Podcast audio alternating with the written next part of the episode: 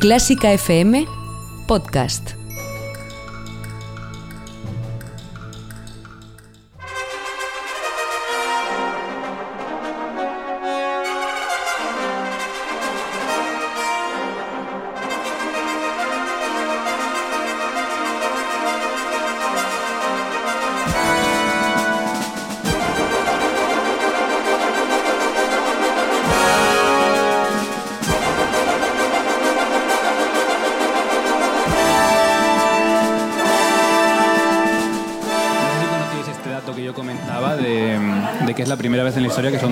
Las premiadas en, estos premios de música.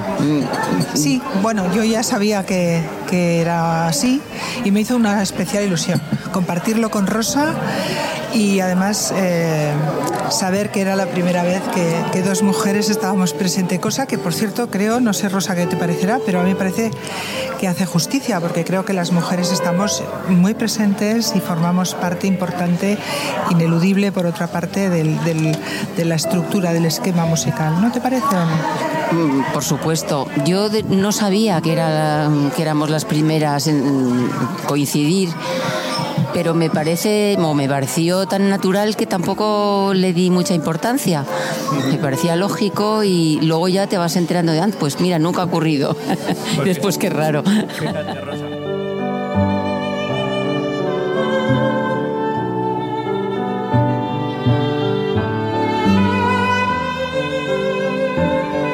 Eran Teresa Catalán y Rosa Torres Pardo hace ya dos años en Clásica FM en una entrevista que les hicimos a las dos cuando ganaron a la vez el Premio Nacional de Música, una como compositora y otra como intérprete. Y era la primera vez que dos mujeres a la vez recibían este galardón. Las dos lo asumían con naturalidad, sin aspavientos, y es cierto que a veces es mejor no dar relevancia a las cosas extraordinariamente positivas para normalizar que puedan volver a ocurrir. Es decir, reaccionar con normalidad a que dos mujeres ganen un premio tan importante es el siguiente paso para que ocurra de manera regular. El problema es que aún estamos muy lejos de eso, aún estamos a años de ver un programa de un concierto con una compositora y no pensar o exclamar, anda, si va a tocar música de una compositora. Y si estamos lejos es porque a todos, incluyendo a los más activistas, nos queda mucho por hacer. Hoy antes de empezar el programa he ido a Google, he escrito compositoras más importantes de la historia de la música. Haced la prueba. Google omite el femenino y las primeras entradas hablan de Mozart, Beethoven, Bach. ¿Por qué? Porque entiende que se te ha ido el dedo, que tú no querías buscar compositoras, porque lo normal es buscar compositores. Y no, no es que Google sea machista, es que Google es un espacio de lo que un espejo de lo que somos nosotros. Reacciona ante lo que nosotros los humanos publicamos y buscamos en internet y de momento ni publicamos ni buscamos música hecha por mujeres, ni la tocamos, ni la enseñamos, ni la recomendamos. No, no nos hagamos los héroes. Hacer este programa una vez al año tampoco es suficiente, pero esperamos que al menos sirva como nuestro granito de arena. Injustificablemente insuficiente, pero necesario para construir aquello a lo que queremos llegar.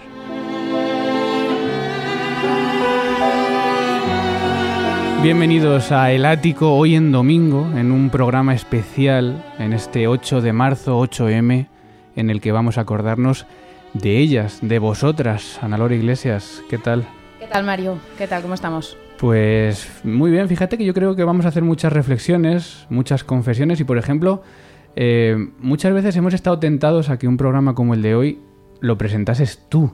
¿No? no sé si te acuerdas, hace cuatro o cinco años te presentaba como la voz femenina de Clásica FM, algo que hoy en día nos chirría. Claro que me acuerdo, me, avergüenzo también al oírlo, pero es cierto que el feminismo es un camino muy largo y que poco a poco todos vamos aprendiendo, incluida yo la primera, así que no tendría desde luego ningún sentido. Pero el, el hecho de que tú presentases hoy el programa por ser de mujeres, yo creo que también sería un error, ¿no? Porque es lo que nos pasa cuando vamos a buscar grabaciones de música de mujeres que solo sois las mujeres las que las grabáis y yo creo que tampoco debe ser así. Sí, que coincide también con lo que comentabas antes, de no hay por qué tampoco hacer nada extraordinario cuando se trata de normalizar una situación que es completamente anómala y por ello no tendría ningún sentido que el programa que normalmente tú diriges estuviera presentado por otra persona por el mero hecho de, de que soy mujer. Bueno, ¿tú cómo ves así en una primera pincelada el panorama actual de la presencia de la mujer en, en la música? Bueno, hoy es 8 de marzo y es un día de celebración, de reivindicación y creo creo que se está avanzando en muchos sentidos, que también como has comentado, como has comentado es insuficiente, pero creo que hay que ser optimistas y que mirar todo con un cierto grado de positividad. Bueno, pues programa especial 8 de marzo, Día de la Mujer, en el ático de Clásica FM.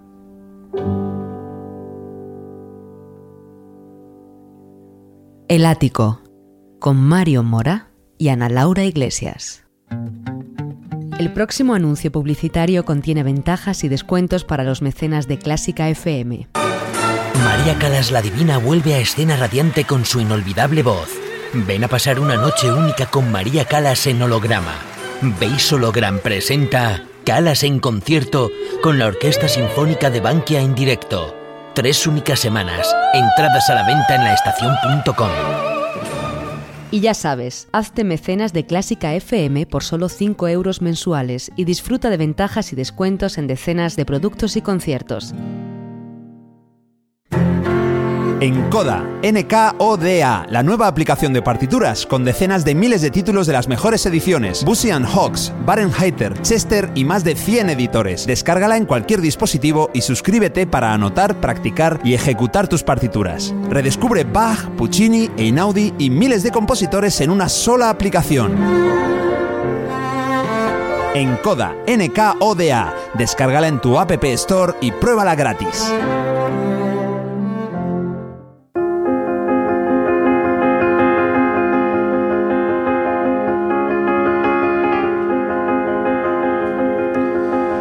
El ático espacio de actualidad de Clásica FM y lo, hoy la actualidad mira a la mujer. En este Día Internacional de la Mujer hemos querido reunirnos aquí para hablar de ello, para reflexionar, para dibujar el panorama actual y para ver cómo somos capaces de ser justos con la presencia femenina en la música clásica.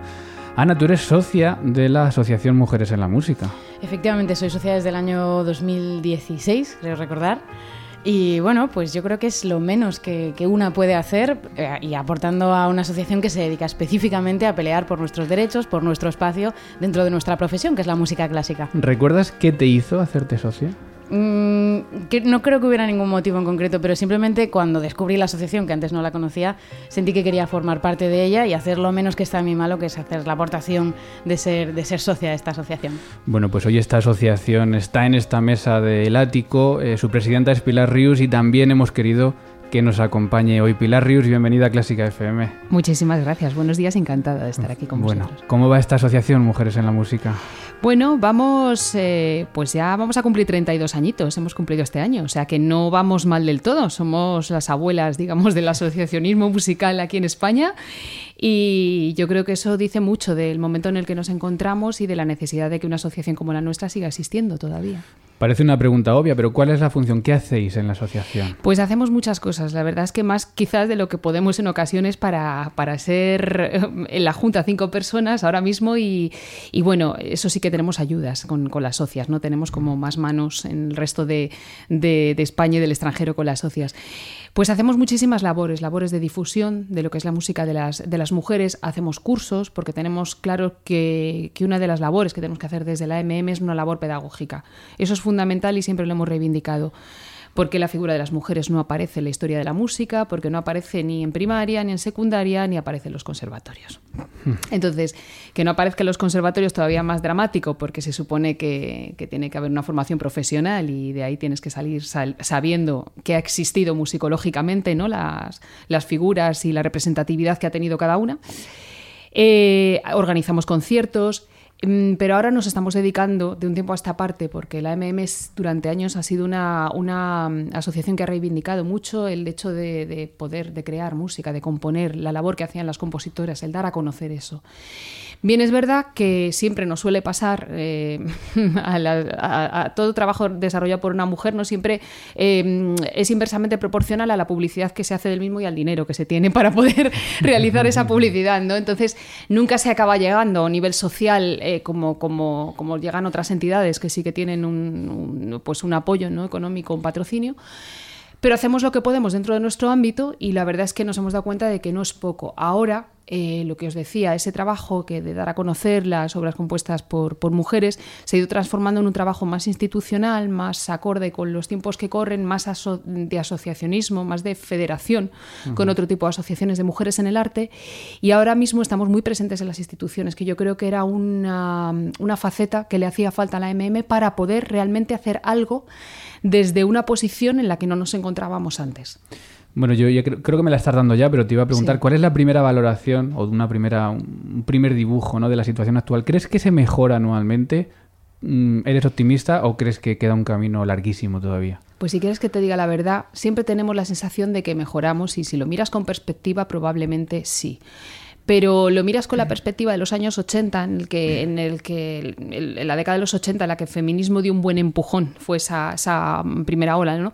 Eh, y ahora nos encontramos con, con, otro momento en el que otra vez estamos, estamos, digamos, con la mano arriba intentando pelear. Y te das cuenta de que las décadas anteriores fueron otra vez de retroceso. Es decir, em, ahora el tema está, está arriba, está, es un tema candente pero a veces no es proporcional el eco que existe a nivel social con el resultado que se obtiene. O sea, no es proporcional. Es verdad que se habla mucho de mujeres, es verdad que a la hora de programar... Mm, como quien dice, necesito cuarto mitad de mujeres para mis programaciones de, para, el, para el cupo, digamos, para el cupo, para la subvención, que eso, también nos pasa con programadores, que les interesan las mujeres para eso. Para, y, también para el cartel, no solo para el dinero, sino para, el, para el, para la apariencia. Exactamente. Muchas veces no hay una, digamos, una lógica tanto en la programación como la, como, como la, no tanto la calidad. A ver, la calidad la tienen todas, ¿no? Pero eh, está clarísimo. Yo eso no lo pienso discutir. Es una cosa que me he tirado años discutiendo con algunas personas que parece que tienes que justificar la calidad de las mujeres. No, estamos hablando del mismo nivel eh, de calidad. Pero es cierto que, a veces yo tengo la sensación de que les importa más, eh, bueno, pues en ciertos ámbitos cubrir un, un, cupo, y estoy a favor de las cuotas, ¿eh? eso lo tengo muy claro. Pero por el hecho de que, de que puntúa, de que es decir, que no es por convencimiento real, que eso se tendría que hacer de una manera, se tendría que hacer con un reciclaje a la hora de programar y con un convencimiento real de lo que se está haciendo.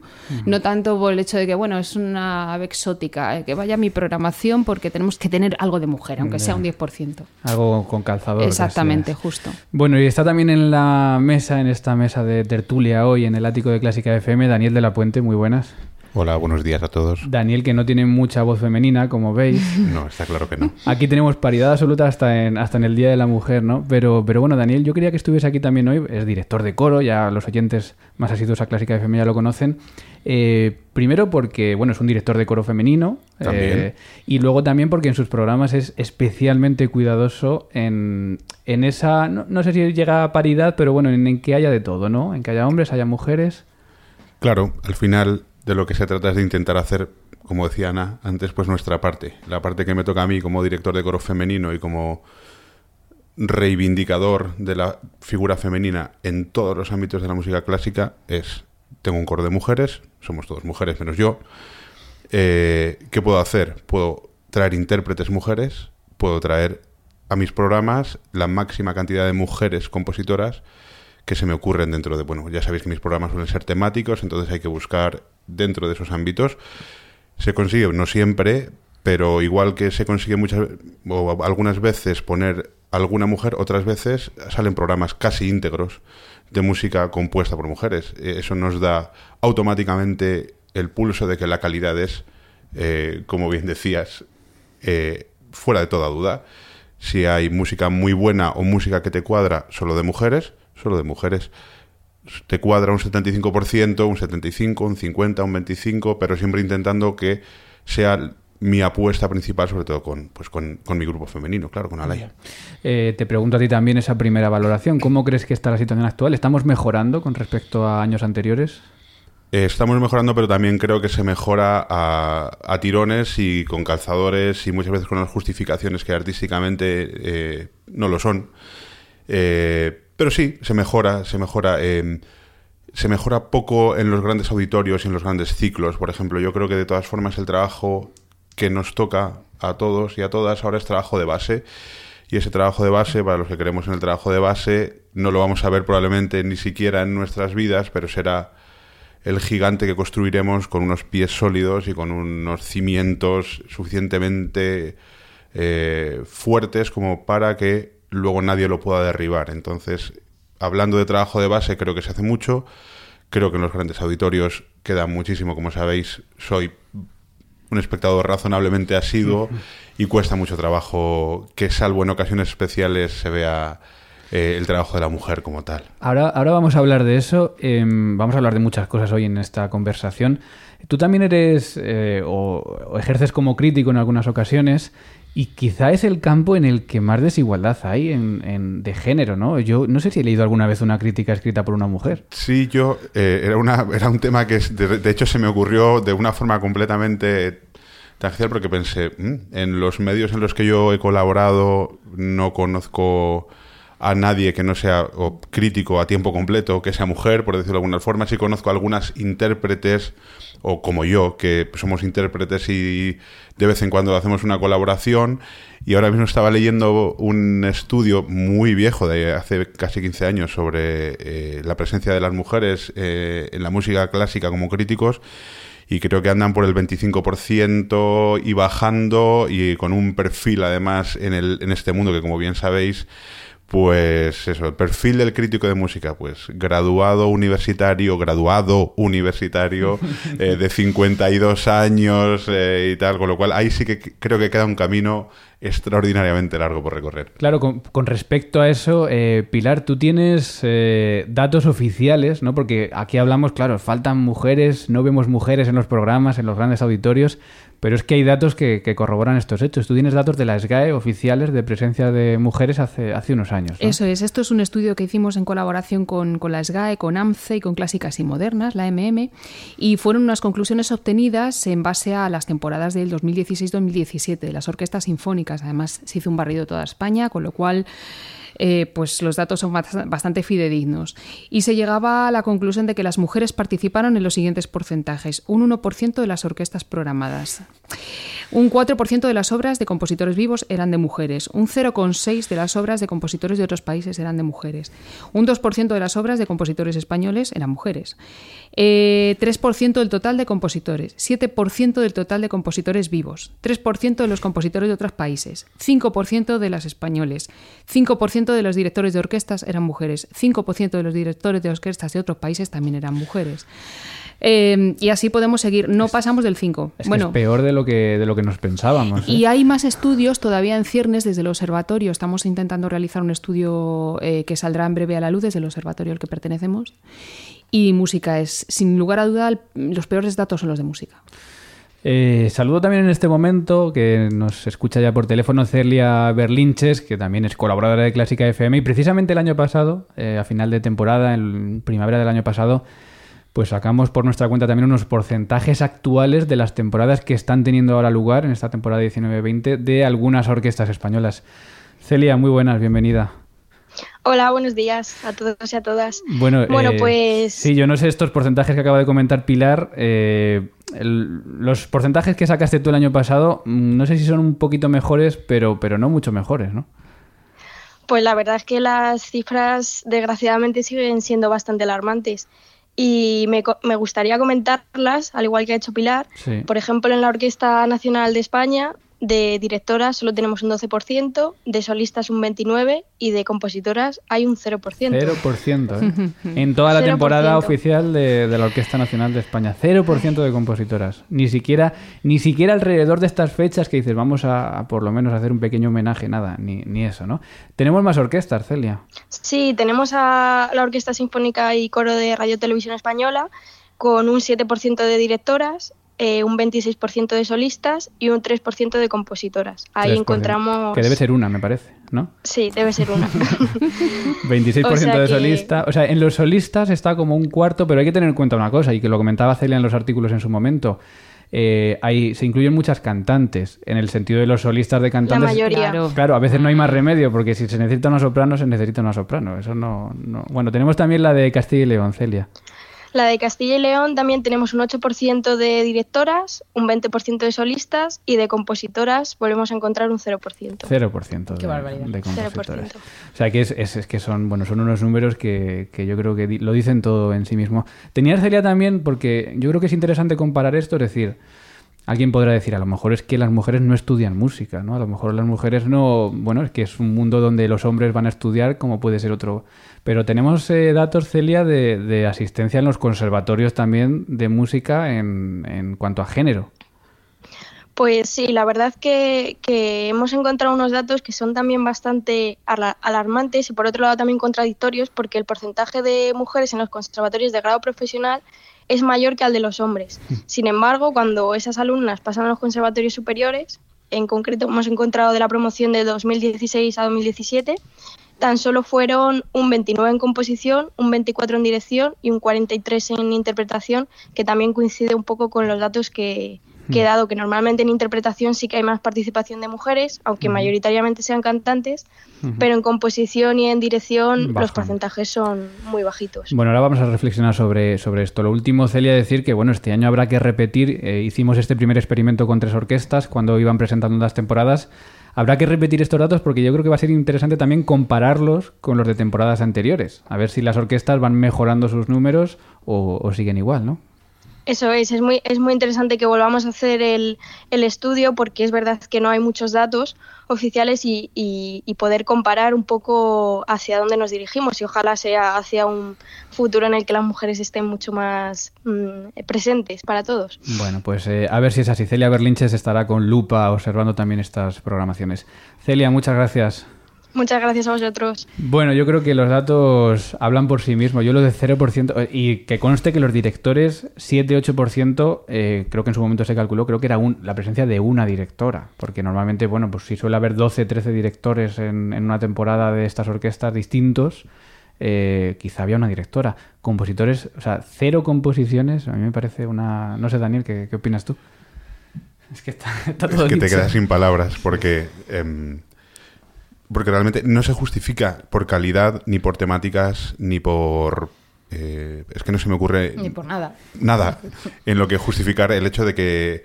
Eh, de hecho, eh, Sofía Guaidulina, no, pero ¿quién? Eh, Kaya Sajariaco estuvo, ha estado en Madrid hace relativamente poco, un año estuvo en el conservatorio.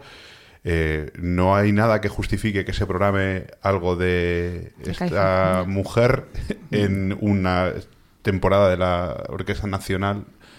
No lo sé. Eh, yo no, lo encuentro. Me imagino que los programadores y los gerentes pues encontrarán sus justificaciones o igual no las buscan, pero bueno, yo a mí me cuesta, a mí me cuesta verlas. Pero esto entronca muy bien con lo que tú decías, es decir, programadores en lugares pequeños como eh, tú puedes hacer con tus coros o como podéis hacer con la Asociación Mujeres en la Música. Esta, este, estos porcentajes cambian, pero precisamente en estos, en estos lugares de grandes programadores, de hmm. grandes orquestas, es donde tenemos los problemas. Son enormes diplodocus que es muy difícil, todas estas, estas, instituciones, muy, difícil de, muy difíciles de modificar, digamos, el punto de partida y del criterio que tienen para programar. Mm. A mí me parece que ya se han creado una especie de compartimentos estancos en los que la inercia funciona, entonces es muy difícil que, alguien de, repente quiera empezar a, trabajar de otra manera completamente diferente, pero es que no es una manera diferente, es responder a lo que la sociedad está pidiendo. La gente no solo quiere que le den los mismos programas de siempre. Está muy bien que sean los 250 50 el, el, aniversario de Beethoven, ¿no? Mm. Pero, pero probablemente se pueden hacer cosas en paralelo muy interesantes de mujeres de la época que, que, que, que, de una manera estés enseñando también a nivel social lo que sucedía y lo que no ha reconocido la musicología. Pero te voy a decir una cosa, en 2019 era el 200 aniversario de Clara Schumann. Ah, bueno, ya. Eh, hmm. Que en ningún caso tuvo la, el, digamos, el ruido que está teniendo el de Beethoven. Sí. Eh, pero es que incluso estas orquestas, estas temporadas que hemos analizado, sí. también pisaban el, el 2019. Es decir, que pues menos que alguna de estas orquestas hubiese programado el concierto para piano de Clara Schumann o alguna, bueno, no tiene muchas más obras sinfónicas, pero bueno, por lo menos esa, que es una obra como muy de cabecera. Totalmente, pero además hay una cosa que es peor, que es que yo creo que, mm, y digo señores porque generalmente suelen ser hombres los que, que grandes programaciones, igual que creo que hay solamente tres mujeres directoras de festivales en España, ¿eh? creo que solo son tres. Entonces, se puede generalizar en masculino porque en este caso es así. Eh, yo creo que piensan que el público quiere esa esa programación la de siempre. Pero yo creo que están muy equivocados, que el público quiere cosas nuevas y acepta y valora y, se siente encantado de que, de, que, de que le ofrezcan cosas nuevas y esas cosas nuevas, lo que decimos, son de calidad más que probada. Por, por, dar un poco de, luz, ¿no? o sea, no queremos ser solo pesimistas, ¿no? aunque yo creo que los datos hablan por sí mismos. Tú, Daniel, me comentabas antes de empezar, bueno, pues los concursos en los que yo he ido ¿no? con, con los coros empiezan a, verse ganadores, ganadoras femeninas. sí, este desde hace mucho tiempo se ve una calidad extraordinaria, en, tanto en certámenes nacionales como internacionales, hasta el punto de que, aún compitiendo con agrupaciones eh, de carácter mixto, con hombres y mujeres, son las agrupaciones de, mujeres las que ganan los premios generales, ¿no? Hace un tiempo que se ve, pero últimamente eh, es cada vez más patente que son eh, los grupos de mujeres y los grupos de jóvenes, que también me parece muy, muy importante, que son los que se están llevando, vamos, están eh, copando el palmarés de, muchos certámenes en los que, bueno, o participas o vas o escuchas, lo cual es, a mí me parece tremendamente interesante y también desde el punto de vista social, eh, bueno, como director de coro, pues siempre tenemos esta falta de, hombres, ¿no? Y en vez de optar por no trabajar, lo que optamos es por trabajar, si no hay hombres, pues solo con mujeres y podemos llenar eh, horas y horas y horas de programación de lo más diverso solo con mujeres. Eh, y es una pregunta que incluso músicos reputados me han hecho, pero ¿un coro de mujeres? Pero eso tiene que sonar poco. Pero eso os lo prometo. y dices, no, pues es otra sonoridad, es otro tipo de sonido, ya está, no hay más. Quiero decir, no, es otro, ni mejor, ni peor, ni es diferente. Hay un, un libro eh, de, de, un pedagogo pianista, pero ya, ya es antiguo. O sea, se puede entender en el contexto un poco, que habla de eso, habla de precisamente, dice, porque los pianistas de hoy en día tocan muy ligero especialmente las mujeres, ¿no? Habla un poco de diferencia en el género de... En fin. sí, yo también lo he oído con los de mi gremio, con los guitarristas, de decir que nosotras pulsamos más flojito. Y dices, madre mía. Madre mía, es un escándalo. Bueno, yo sigo dando datos. Eh, Backtrack, la plataforma Backtrack saca anualmente pues unos datos también de, de qué se hacen los conciertos de todo el mundo. Eh, son datos que ya anunciábamos hace unas semanas, pero me centro en la presencia de mujeres, por ejemplo, compositores contemporáneos. Que yo entiendo que a lo mejor en el siglo XVIII nos cueste ahora rescatar porque se ha perdido mucho por, por, la tradición que hemos tenido, ¿no? Pero en el siglo XX-XXI, entre el top 50 eh, de los compositores contemporáneos más interpretados, eh, hay 13 mujeres. En el top 50 hay 13 mujeres. En 2016 había 7. Es con lo que estamos jugando siempre. ¿Hemos mejorado? Sí, pero claro, 13 de los 50 sigue siendo poco, Pilar. Sí, sigue siendo poco, pero fíjate que estábamos hablando antes de los de bueno, de la de, lo que supone, por ejemplo, el, el, ejemplo de las mujeres que antes comentaba Celia, ¿no? De, la representatividad, que en su mayoría, en caso de intérpretes, eran cantantes. Me estoy acordando ahora de los premios nacionales. Aquí en España, de los premios nacionales, en, en composición solo hay tres compositoras de 30 y me parece que ya vamos por el 38, la 38 edición de los premios nacionales de música. Son tres compositoras. Quiero decir que es que es un reflejo social que, se da en todos lados. Y siempre lo decimos, si las mujeres, si no hay premios, eh, no hay mujeres en las aulas que consideren que ellas pueden llegar a determinadas metas.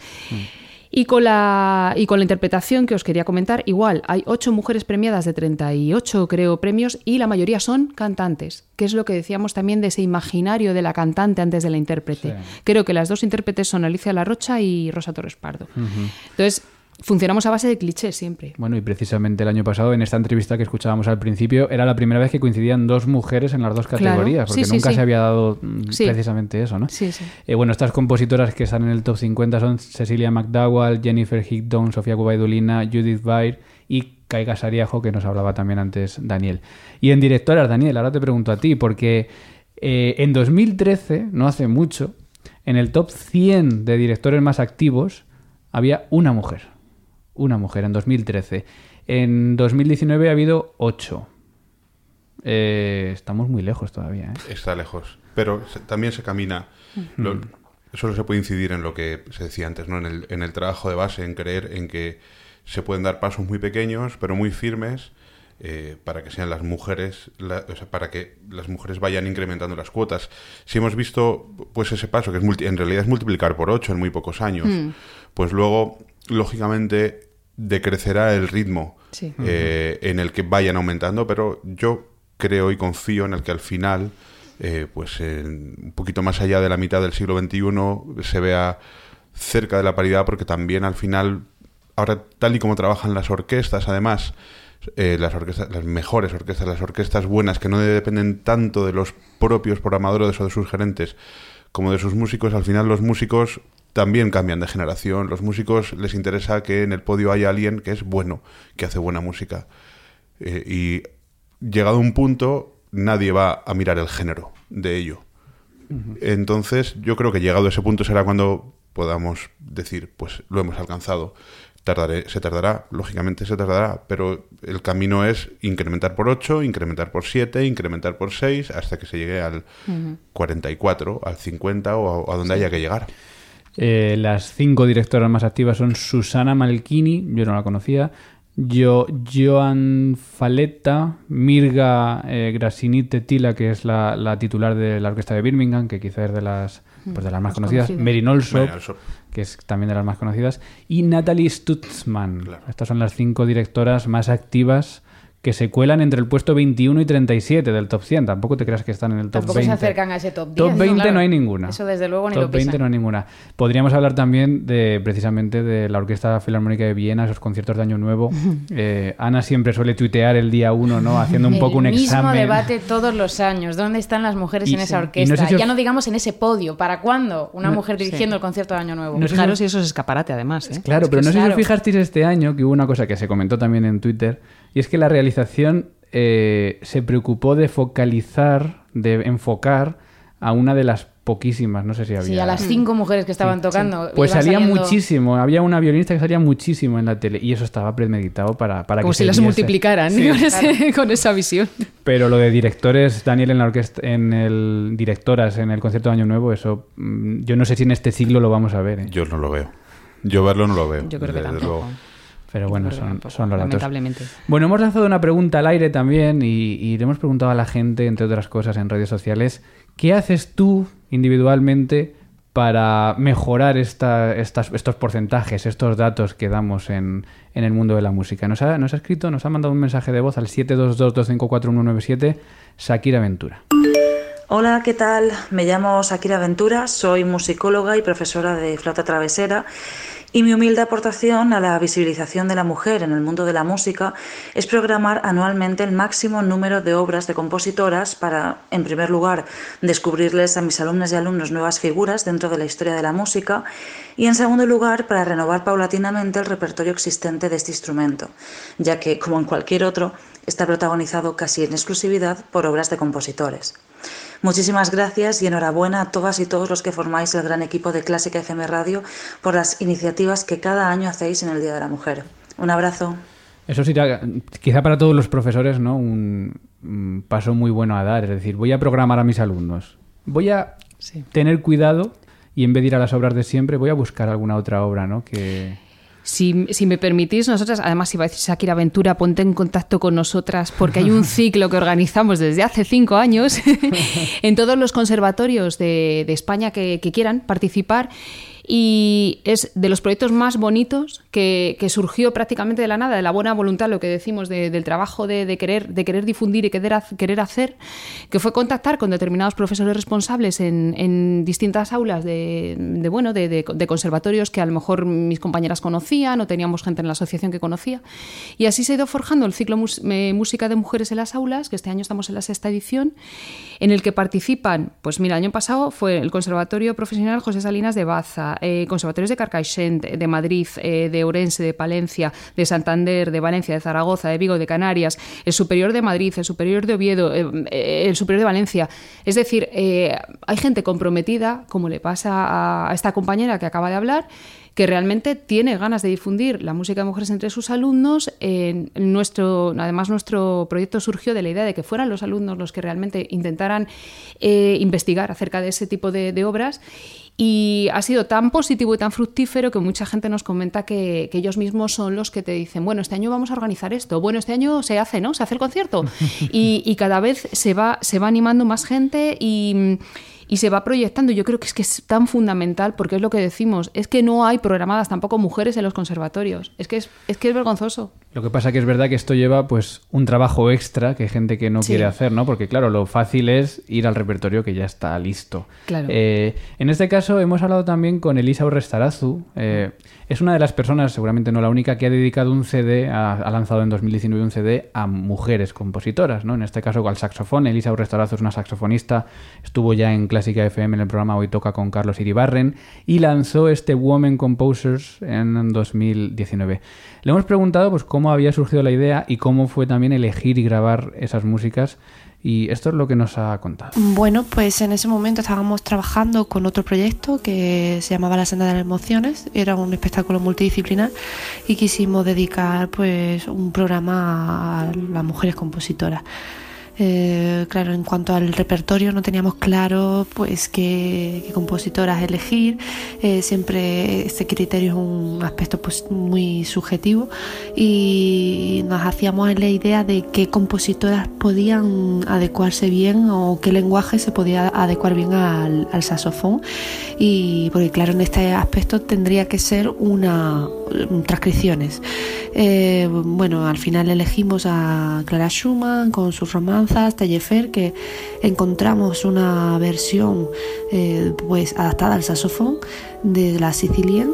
Y después, en cuanto a la sonata de Rebecca Clark, mm, mm, queríamos que coincidiera el aniversario de su sonata, por eso la estrenamos en el, en el 2019 porque en ese caso se cumplía el centenario de su creación. Y bueno, la sonata de Viola es su obra más notable. Y no sabíamos, en realidad era una especie de experimento porque no sabíamos si se iba a adecuar bien al saxofón. Entonces, bueno, al final eh, dio un buen resultado, al público le gustó y nos quedamos con esa impresión. Y bueno, por otro lado, pues sí queríamos que hubiera en el, el CD, que bueno, hemos grabado eh, este último año. Eh, Woman compose los seres del mar porque con ese nombre eh, queríamos dedicar el, nombre del CD a la compositora o a la composición de Reyes Soteo que se llama Los seres del mar. Es una obra que hizo original para piano, pero bueno, ha versionado para muchísimos instrumentos. Le pedimos pues que nos hiciera o que nos dedicara una obra y en este caso pues hizo una versión para saxofón, soprano, piano y electrónica. Y bueno, también en el, CD, en se incluye una obra original de Betsy Jolas, que para saxofón tenor solo. Esperemos que disfrutéis muchísimo este, este proyecto.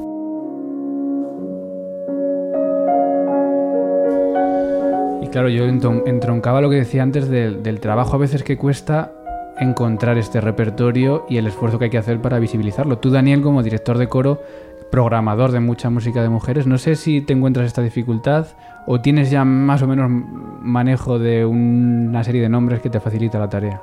Sí, hay manejo de, eh, de unos nombres y al final tirar de algunos hilos que están asociados a esos nombres. En mi caso en particular, acudo a mucha música norteamericana, norteamericana de Estados Unidos y de Canadá, donde la labor que se hace con mujeres compositoras eh, que han sido pedagogas, desde los años bueno, 70 y 80 ha generado que haya muchísima música muy buena, pero muy eh, sumergida para nosotros, ¿no? que lo que requiere son muchas horas, es muchas horas de ordenador, muchas horas de internet, muchas horas de investigar, mucho dinero invertido en partituras que normalmente tienen, tienen que mandar incluso impresas desde el otro lado del charco porque no, pues para evitar el pirateo, lógicamente el PDF se lleva poco y lo que requiere es trabajo, voluntad, horas y luego sí es verdad que algunos recursos que una vez que eres capaz de enganchar, eh, pues sí, tiran. Y de ahí es donde nos alimentamos nosotros, los directores de coro, que tenemos una literatura vastísima.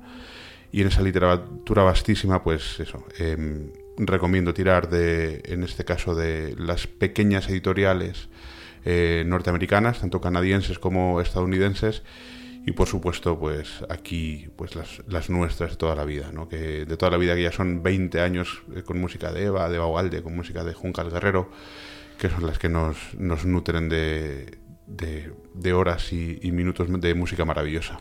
Oye, antes de despedirte, Daniel, eh, siempre hablo director de coro, director de coro, di tus coros. ¿Coro o coros? Porque ya no, a veces te pierdo, a veces sé que tienes varios, a veces sé que tienes uno, no sé ahora en qué momento estás. No, hoy, hoy nos vamos a centrar en Alaya, que es el, grupo de mujeres, ¿no? que, es, eh, que es un grupo relativamente activista en, esto, ¿no? porque eh, se declara con su trabajo, no necesariamente con ningún tipo de manifiesto, solo con su trabajo pues se declara firme defensor de, la mujer en, la música, ¿no? Y entonces nosotras lo que intentamos siempre en nuestros conciertos, como os comentaba anteriormente, es eh, apostar por las mujeres en la composición, apostar por las mujeres eh, en la interpretación y esa es la parte que, que, podemos hacer y seguiremos haciendo mientras el público nos aguante, claro. Pues ya sabes que si paseas por alguna ciudad y ves el nombre de Daniel de la Puente o el de Alaya, entra porque te va a gustar y vas a escuchar además música seguramente que no, que no conozcas. Daniel, muchísimas gracias por todo. Gracias a vosotros, a vosotras.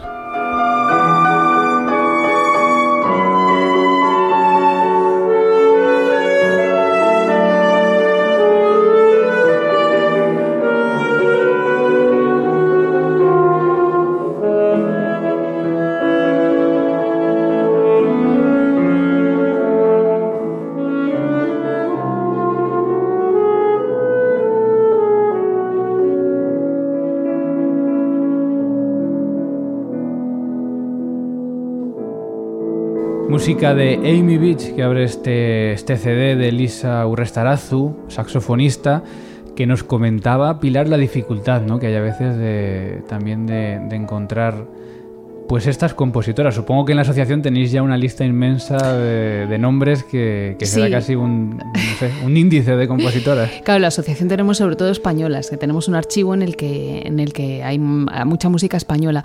Pero es verdad que lo bueno, como van cambiando también todas las tecnologías, es que ahora las tenemos vivas, eh, podemos enlazar a través de nuestra página con sus archivos y tenemos esa capacidad de, de hacer un poco de intermediario con las compositoras a la hora de cuando alguien nos necesita en un momento dado para poder para poder tener esa información. Eh, la verdad es que sí que mm, es una suerte, ¿no? Eh, muchas veces se le comenta a los alumnos, es que tenéis las compositoras vivas, hay muchísimas, y esto me trae a la cabeza una conversación que tenía con la directora del festival Ellas Crean con Concha Hernández, ¿no? Que ella me dice que cada vez le resulta más difícil no programar mujeres, solo mujeres, porque lógicamente a base de ir conociendo, a base de tener en tu cabeza esas referencias, te das cuenta de que hay un mundo maravilloso en el que podrías eh, programar mujeres de continuo, vamos, que no es mentira que haya pocas mujeres. Bueno, pues hablando de compositoras, escuchábamos a Amy Beats, que es una de las 10 compositoras que nos ha elegido Ana Laura Iglesias para hacernos nosotros así una primera selección. Eso es de, hablamos de toda la historia, no solo contemporáneas, eh, para que tengamos un poco reflejo, ¿no? De qué nombres tenemos que tener en cuenta, qué nombres tenemos que buscar para, para conocer esta música. Ana, vamos con tu recomendación de estas 10 mujeres compositoras. Bueno, este sería un top 10 de compositoras absolutamente imprescindibles que creo que todos y todas debemos conocer. Empezando desde luego y como no por Clara Vick, Clara Schumann, que es una de las pocas que yo creo que se nos viene a la mente cuando hablamos de compositoras. Y con la música con la que empezábamos al principio del programa. Exactamente, hoy la hemos escuchado y bueno, pues fue una de las mejores pianistas de su tiempo y nos dejó obras tan importantes como ese concierto para piano tan emblemático suyo. También tenemos por esa época a Fanny Mendelssohn, la hermanísima de Félix Mendelssohn, hmm. de quien se dice que tenía más o desde luego igual talento que su hermano, pero que bueno, por ser mujer... Yo me uno a eso. sí, pero como fue mujer, pues como decía, no se le dio ninguna oportunidad de llegar a desarrollar ese potencial. Saltamos a Francia, donde tenemos a Cécile Chaminade, que hoy es conocida por su emblemático concertino para flauta y que sí que se ha colado en ese repertorio universal de este instrumento. Y también en este país están las hermanas Lily y Nadia Boulanger, que bueno, nacieron en una familia de músicos, así que sí que tuvieron esa suerte de llegar a desarrollar su talento en la composición, también como en el plano de la pedagogía musical, sobre todo en el caso de Nadia. También en este, en este país, en Francia, está Mel Bonis, una compositora que coincidió en el tiempo con las hermanas Boulanger, pero que el hecho de haber nacido en una familia ultraconservadora no le permitió desarrollar a fondo sus habilidades. Sin embargo, a lo largo de su vida esto no fue un gran impedimento, porque llegó a componer hasta 300 obras, como este Atardecer para violín, cello y piano que estamos escuchando con el trío Boulanger, que por cierto cierto, está integrado por tres mujeres.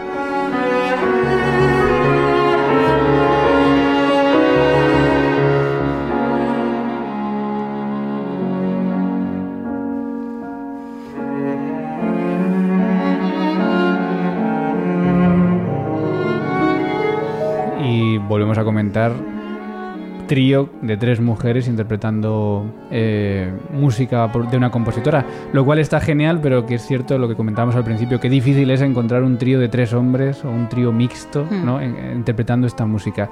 Yo tengo que decir que yo este año 2019, el año pasado, eh, con un trío de tres hombres interpretamos el trío de Clara Schumann, por lo menos. Bien. Algo hicimos. Algo Sí, sí, la excepción, muy bien. Bueno, seguimos con, con, más compositores. Otra más a la lista. Germaine Taillefer, que fue otra compositora tardo-romántica francesa, fue la única mujer, de hecho, que se llegó a colar en ese grupo vanguardista llamado De los Seis, junto a autores que hoy son tan conocidos como Darius Milhaud o Francis Poulenc, lo cual, pues bueno, contrasta con el desconocimiento general que existe hoy de la música de Taillefer.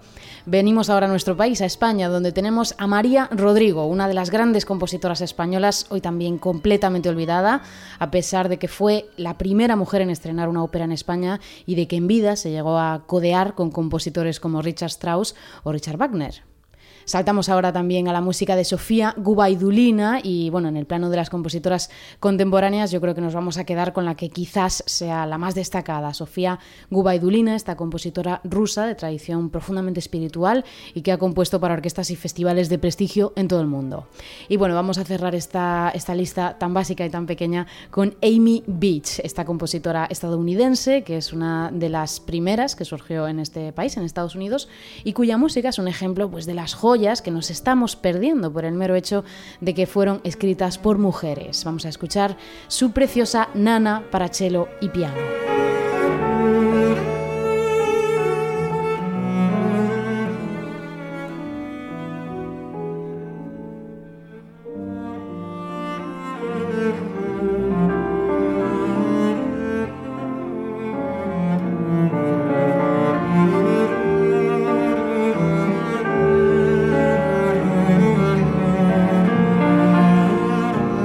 Música de Amy Beach, que repite también, lo escuchábamos antes en La Romonza para violín y piano, un arreglo para saxofón y piano, y ahora en esta obra original para cello y piano, esta nana maravillosa y que yo todo momento no he visto nunca programada en ningún concierto. Yo tampoco, encima yo como chelista eh, no tengo ningún tipo de perdón, tengo que conseguir esa partitura y ir a por ella. Bueno, estos son nombres eh, que debemos conocer. Pilar, eh, tú dentro de la asociación yo creo que también estás conociendo cada día nuevos nombres de compositoras y quizá nos puedes también añadir a esta lista algunos que tengamos que tener en cuenta. Pues sí, la verdad es que además últimamente es una alegría saber que se están haciendo cada vez más estudios al respecto y se van rescatando la figura de una manera mucho más seria ¿no? que, que se hacía hace unos años.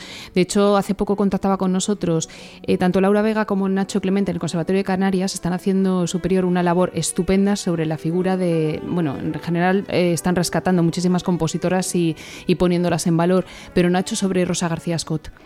Eh, me parece que está haciendo un trabajo estupendo, ha presentado un libro sobre ella y creo que era una de las mujeres, digamos, de las históricas que merecían ser reconocidas. Nosotras en el hace ya tres años en, en ellas crean también programamos eh, junto con el pianista Alberto Portugués, Mercedes Tabala, programamos a Elena Romero, un programa mm, completo sobre Elena Romero, otra, otra compositora muy interesante española, que desarrolló una labor fantástica y que merece la pena ser, ser estudiada y ser investigada. Eh, ¿Qué más figuras? Emiliana de Zubeldía, todo un carácter. Eh, una mujer que mm, estamos hablando, pues eso, de una época en la que era muy difícil poder salir sola, cruzó el charco y hoy en día es valoradísima la Universidad de Sonora de México, como la mayor parte de las que se exiliaron. ¿no? Eh, toda esa generación de las exiliadas es muy interesante. Se están haciendo programas y se están rescatando muchas obras de ellas y yo creo que tienen unas vidas muy apasionantes en un momento complejo que les tocó vivir y que no sabemos por qué. Pues lo que decimos siempre, bueno, sí sabemos por qué. La musicología ha sido tan ingrata con ellas ¿no? y no las ha rescatado. No me atrevo a citar las vivas, que son todas, muchas. Se pueden mirar en la web porque si no me voy a dejar alguna en el tintero. Pero yo digo todas las españolas porque todas las españolas merecen la pena, ¿no? Y muchas de ellas forman parte de la asociación y estamos muy orgullosas de que sea así. Oye, dinos la web para que la gente pueda ir a Sí, por favor. Muy bien, bien fácil. Eh, hablando de, las exiliadas, yo recuerdo, Ana, no sé si te acuerdas, la conversación que tuvimos con, José Luis Temes, que ha sido también un gran mm. rescatador mm, y grabador de música de mujeres. Él me descubrió a mí María Rodrigo mm, en una, una charla que dio y nos contaba luego en privado eh, la dificultad que tenía para conseguir dinero para grabar la música de estas compositoras. ¿eh? Fíjate que es curioso, sí, sí, y no me extraña porque ya digo que el sistema está montado de una manera en la que es muy difícil eh, mm. poder tener, poder, o sea, poder, que, exista una grieta en la que colarnos. ¿no?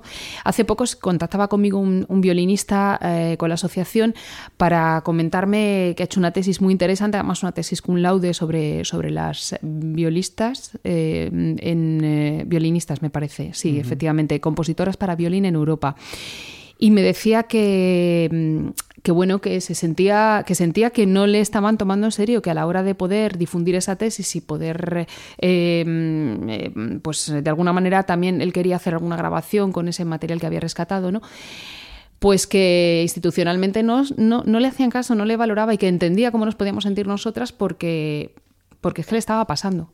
Y eso está a la orden del día, sigue pasando a día de hoy. Bueno, antes de despedirte, Pilar, y antes de finalizar este programa especial del 8 de marzo, Día de la Mujer, eh, hemos hablado a lo mejor en un 80% del programa de la presencia, simplemente la presencia, la reivindicación de la presencia en los carteles de, de mujeres, ¿no? Eh, creo que debemos dedicar un minuto a lo que ha sido también el tema de, estos meses, que es el tema Plácido Domingo. No, no, entronca directamente con lo que estamos hablando hasta ahora, pero sí que entronca también con, lo que las mujeres muchas veces quizás sufren en este mundo, hmm. eh, aunque se podría extrapolar a todos los ámbitos, pero que en concreto en la música, con Plácido Domingo, pues ha sido mm, quizá un shock para, para la sociedad. ¿no? Sí entronca porque tiene mucho que ver con el poder masculino y el poder masculino en cierta manera es el que ha guiado siempre todos los avatares de la música en todos los sentidos. Eh, nos, bueno, una de las cosas que nosotras más eh, a nosotras más nos llamó la atención no es como la gente cerraba filas siempre en torno al, poderoso, que en este caso era él. Y nadie se le ocurría pensar que, que una mujer diera un paso contra el gigante. Eh, algunas dieron nombres, otras no, pero bueno, yo no sé por qué había una imperiosa necesidad de que las víctimas dieran el nombre, cuando no, eso no lo entiendo. Si hay un argumento y hay un testimonio, se supone que los que lo están investigando tienen los nombres, pero ¿por qué hay que conocerlo públicamente para lincharlas? Pero dos de los nombres que se dieron, efectivamente, creo que eran mujeres mm, bastante potentes, creíbles. Bueno, cualquier mujer, es que estamos en lo mismo. Parece que hay que, hay que mm, eh, buscar la credibilidad. No, Lo, que, lo que no entendemos es cómo, cómo nadie se paró a pensar en lo difícil que es ese paso para una víctima de denunciar a una persona tan poderosa y tan potente. Y sabemos que ese, eso se ha ejercido, ese poder, de una forma u otra, de un profesor a una alumna, de un mentor a alguien que acababa de, a una mujer que acababa de empezar. Si todas en mayor o medida lo hemos padecido. O sea, lo que me, resulta sangrante es oír determinados comentarios o nos ha resultado a, la asociación de bueno pues de, apoyos implícitos sin saber y sin, y sin esperar a la investigación. Eh, pero si sabemos que eso ha existido toda la vida y que, y que precisamente por esas redes de poder muchas veces no llegamos donde tenemos que llegar. Nosotros en, septiembre, cuando empezó el tema, me acuerdo que, fuimos muy cautelosos hmm. en los dos sentidos. ¿no? Yo decía, a mí me da miedo tanto condenar automáticamente sin, sin saber ¿no? lo que ha pasado, pero por supuesto nos daba mm, cierta vergüenza también la gente que defendía automáticamente sin haber empezado la investigación. Y que fue la gran mayoría, que si nadie salió a decir, bueno, vamos a esperar, vamos a tener una mm. cierta precaución, no hubo ninguna voz en ese sentido, todas fueron a favor de Plácido Domingo. Ahora ya en este momento en el que él reconoce de alguna manera que ha hecho las cosas mal, Tampoco ha sido explícito no, en tampoco ha sido muy pero, claro. pero bueno, por lo menos pide, perdón, pide perdón. Digo por lo menos sin justificarle, ¿eh? pero que bueno, que ha dicho que pide perdón, que, que reconoce los, los, errores y ya parece que entonces sí podemos creernos que... Claro, porque lo ha dicho él, es lo de siempre, sí, sí, En fin, bueno, Pilar, para, para acabar con la asociación, no sé si nos quieres contar algún proyecto que tenéis en mente o tenéis ya próximamente en el calendario pues mira, sí, la verdad. Y además tiene que ver con Celia, que ha hablado hace un momentito, que es, eh, bueno, eh, como todos los años eh, participamos en, dos festivales, digamos que anualmente tenemos el Festival de Hecho de Mujeres en la Música, que seguimos manteniendo, y este año tenemos el Festival Ellas Crean, que es lo más próximo, que es el 28 de marzo, ya es en 20 días.